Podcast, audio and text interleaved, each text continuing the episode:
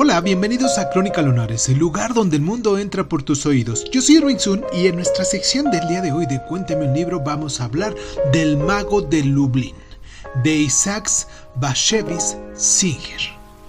Comenzamos.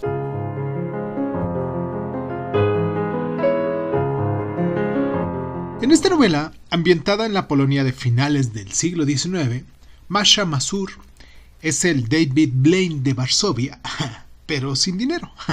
También es ducho en escapar de la fe judía y cuando es preciso de su estéril y piadosa esposa y de las mujeres a las que desea. La falta de dinero y la valentía moral le agobian y solo le preocupan los objetivos superficiales de conseguir dinero y practicar el sexo. Pero su vida da un giro radical cuando lleva a cabo un robo chapucero para financiarse una nueva vida con una de las mujeres que le adoran mientras Magda, su fiel ayudante, se suicida debido a su infidelidad.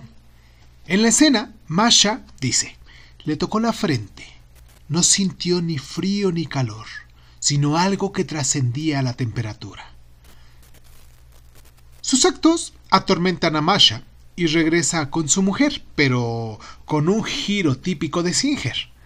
Se ha encerrado dentro de un zulo de ladrillos con elementos más esenciales, un candelero, una jarra de agua, un jergón de paja, una pelliza y una pala para enterrar sus excrementos.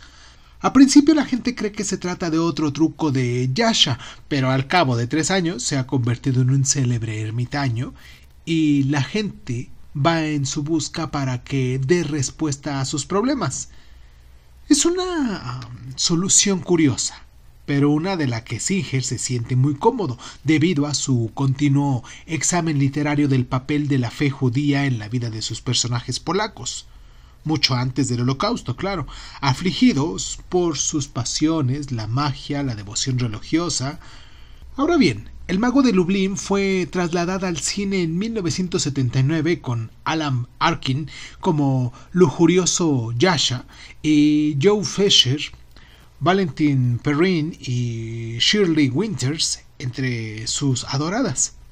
Si ya viste la película, me gustaría saber mucho tus impresiones. Si ya viste, si ya leíste este libro, me gustaría también saber mucho cuáles son tus comentarios al respecto. Te mando un abrazo muy caluroso. Por cierto, un abrazo muy muy especial a la gente de Polonia que nos escucha, a esos lunares que nos están escuchando y nos están descargando en Polonia también. A todos ellos un gran abrazo a donde sea que nos estén escuchando, en el momento en el que sea que nos estén escuchando. Eh, a todos ellos un abrazo muy muy caluroso y pues nada, nos escuchamos la próxima.